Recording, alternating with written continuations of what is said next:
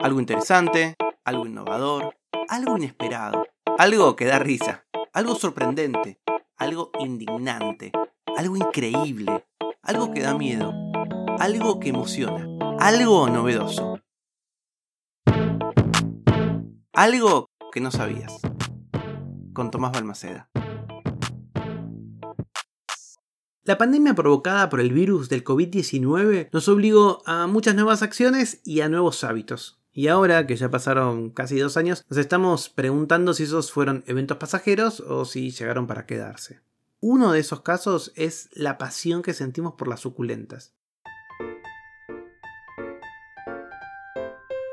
Y es que debido a los cambios por los distintos niveles de aislamiento generados por la pandemia, muchas personas empezaron a valorar el rol que ocupaban las plantas y flores en su vida.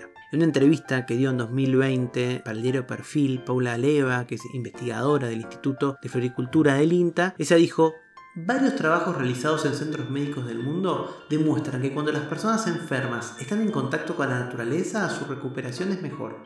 La pandemia ha puesto en clara evidencia la importancia que tienen las plantas. Y eso es totalmente cierto. Muchos balcones, terrazas, jardincitos, patios empezaron a recibir mucha más atención en 2020 y en 2021 y fueron intervenidos. Hicimos pequeñas o grandes modificaciones en nuestro entorno buscando algo de alivio, de calma, de felicidad, una motivación para lo que pasaba afuera adentro de nuestras casas y las plantas nos dieron eso. En 2020 hubo un incremento del 35% en la venta de plantas, pero en el caso de las suculentas el incremento fue del 100%. Bueno, seguro que habías oído hablar de eso. Pero esto es algo que no sabías. Hace dos meses un hombre en Corea del Sur fue sentenciado a dos años de prisión por robar cientos de miles de dólares en suculentas de la costa de California.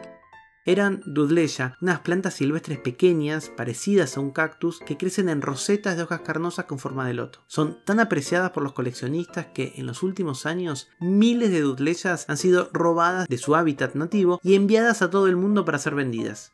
El impacto ambiental de la caza furtiva de esta planta es tan destructivo que en septiembre de 2021 California aprobó una ley que declara ilegal cosechar dudleyas en la naturaleza sin el permiso del propietario del terreno.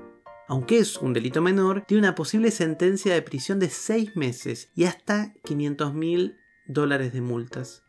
Y es que existe todo un comercio ilícito de suculentas con consecuencias impensadas. Cuando desaparecen de un ecosistema, los cactus o las suculentas, desaparecen con ellos también los agentes polinizadores de polillas e insectos, y sus raíces son importantes en ambientes áridos para mantener el suelo saludable y reducir la erosión.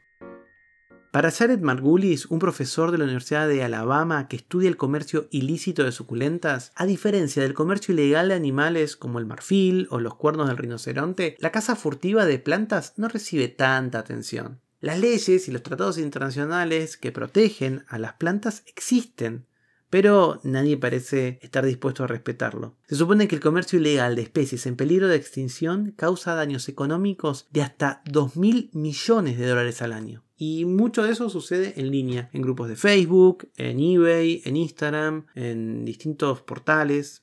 Esto es lo que dice Margulis. Caza furtiva es un término que se aplica de manera desigual. Cuando ocurre la caza ilegal de animales en el norte global, a menudo la gente no usa ese término, pero se sienten muy cómodos usándolo, por ejemplo, en el contexto de la África debajo del Sahara. Debemos ser conscientes de estas dinámicas para poder determinar qué tipos de actividades son caza furtivas y qué tipo de actividades las consideramos perdonables. En el contexto de las suculentas, en términos generales, la caza furtiva es la recolección de plantas silvestres de una manera que no está de acuerdo a la ley. Hay muchos lugares donde la extracción real de plantas en la naturaleza no tiene contraindicaciones, pero en otros casos sí, y no parece haber conciencia de eso.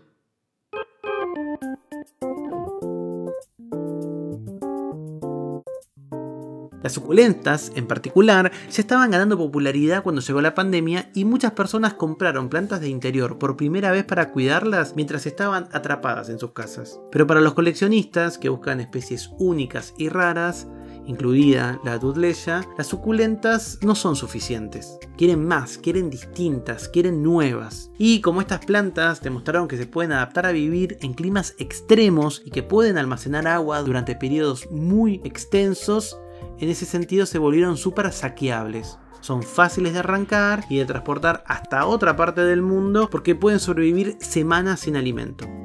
De hecho, hoy la dudleza de California se comercializa de manera ilegal en Corea del Sur, Reino Unido, China y en un montón de partes de Estados Unidos. Y todas salen de California de manera ilegal.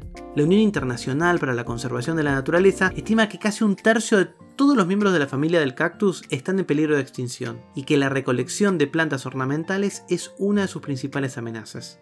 Si las plantas dejaran de existir, los ecosistemas comenzarían a desmoronarse fácilmente y no nos quedaría mucha esperanza. Esto no quiere decir, obvio, que tengas que dejar de tener suculentas, por favor. Solo hay que aprender a vivir con otras especies. Como recomienda Margulis, es importante que las personas investiguen las historias naturales de las plantas que tienen en sus hogares, de dónde provienen, cómo conectarse con esas geografías y también qué necesidades y cuidados tienen. No voy a decir nada nuevo, vivimos en un mundo profundamente mercantilizado y las plantas del interior y la vida vegetal en general no son la excepción a la regla. Una de las cosas más lindas de las plantas es que pueden crear nueva vida sin tener que morir. Por ejemplo, hay un montón de cactus que se pueden sacar gajitos, ¿no? Y hacer eh, nada, como cloncitos, como cactus bebés a partir de eso. Cuando desarrollamos relaciones afectivas con las plantas, podemos también encontrar formas de cuidarlas y de hacerlas reproducir sin dañarlas. Mucho más lindo que comprar plantas es compartir gajitos. Eso sí, nada de robar.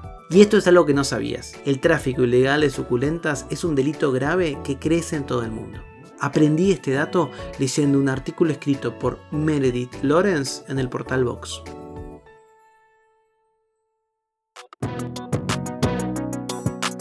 Algo que no sabías es una producción de Blick Studios. Idea y realización, Tomás Balmaceda. Edición y tratamiento del sonido, Andrea Kukier. Música original, Vlad Gluschenko. Nos vemos mañana con algo que no sabías.